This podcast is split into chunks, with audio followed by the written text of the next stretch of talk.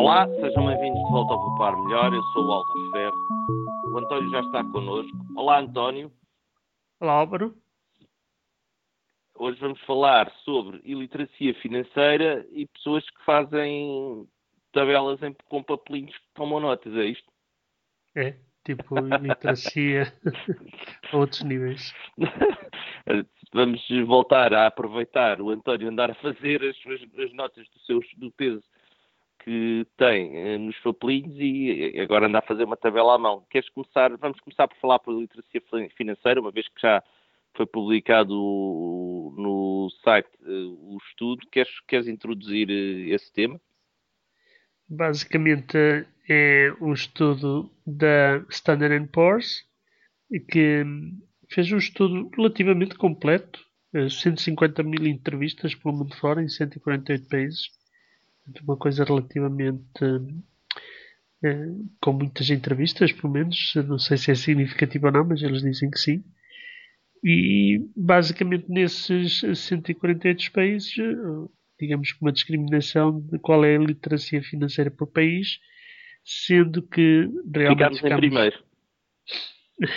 em primeiro dos últimos quase. então a malta nem sequer sabe guardar o dinheiro, é isso?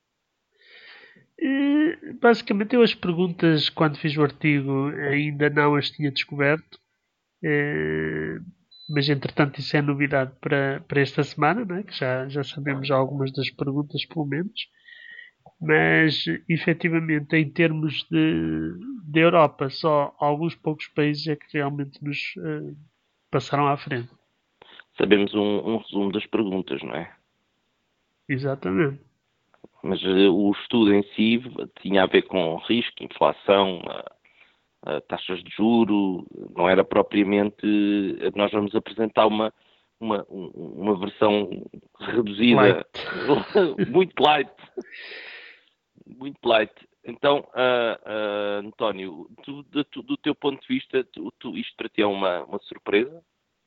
Não é grande surpresa, não, até porque depois do estudo, conforme referimos, eh, considerou vários eh, estratos em termos de, da idade das pessoas, não é?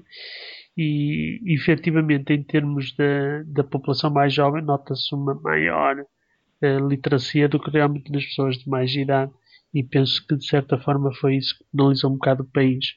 E, portanto, quando se compara os resultados de Portugal, por exemplo, com os resultados de matemática do PISA, uh, somos claramente um, um, outlier nesse aspecto e a própria Standard Poor's confirma que realmente os resultados nos adultos mais jovens foi substancialmente melhor.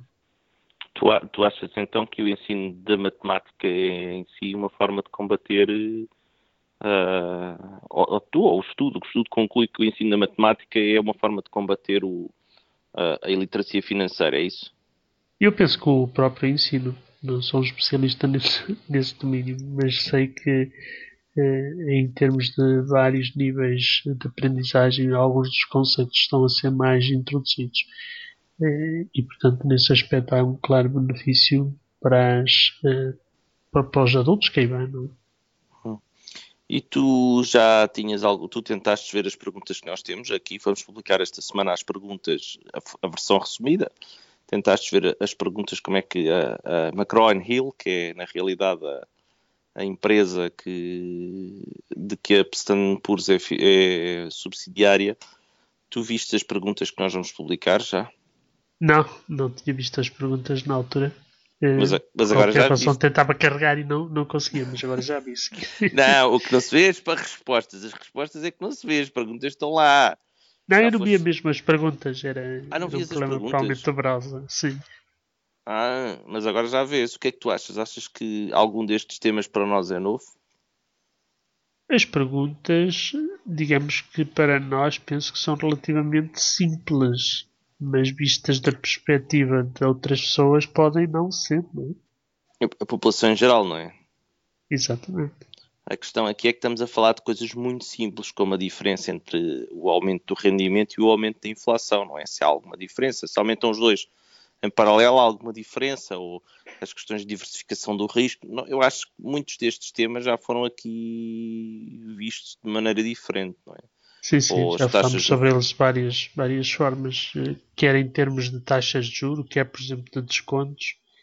Eh, embora eh, nesse aspecto... Exatamente, isso é um bom exemplo. Aumentas o preço para fazeres o maior desconto e depois ficas na mesma, na, na realidade ficas Exatamente. na mesma.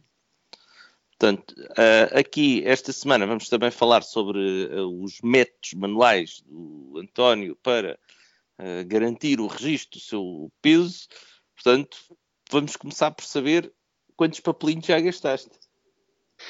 Quantos papelinhos já gastei? Bem, tenho aqui duas folhas A4 à minha frente. Ou seja, poupadinhas. E andas com elas dobradinhas no bolso.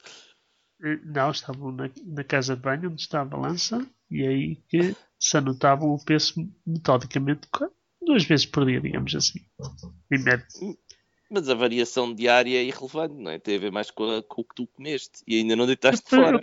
Por acaso, por acaso eu, eu, gosto de pesar de manhã porque é quando estou mais leve. Isto depois de ter feito uma ronda à sanita, né? e portanto fica-se mais levezinho. Ah, não quero saber! depois, ao fim da noite, é quando está tipicamente mais pesado. E então. Ah, há esse padrão? Ah, ah, há esse padrão. E, e, a diferença é brutal. Isto depois vai dar outro artigo. Para já esta semana vamos fazer uma evolução simples da perda de peso, que não é substancial.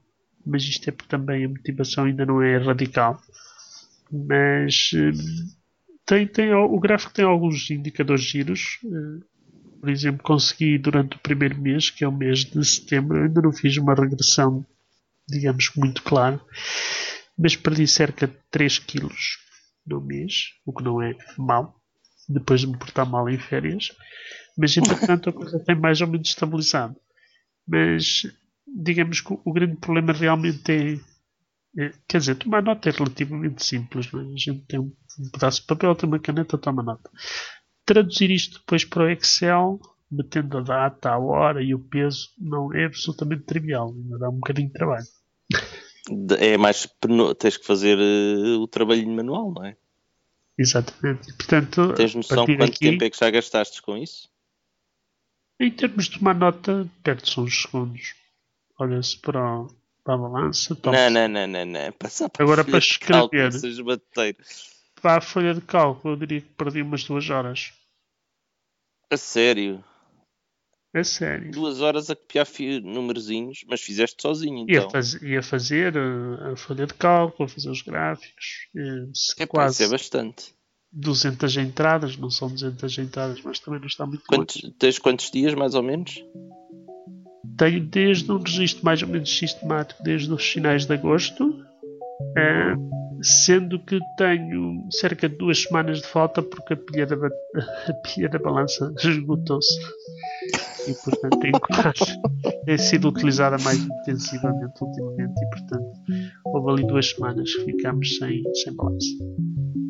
António, esta semana ficamos por aqui. Obrigado, António. Adeus, Álvaro.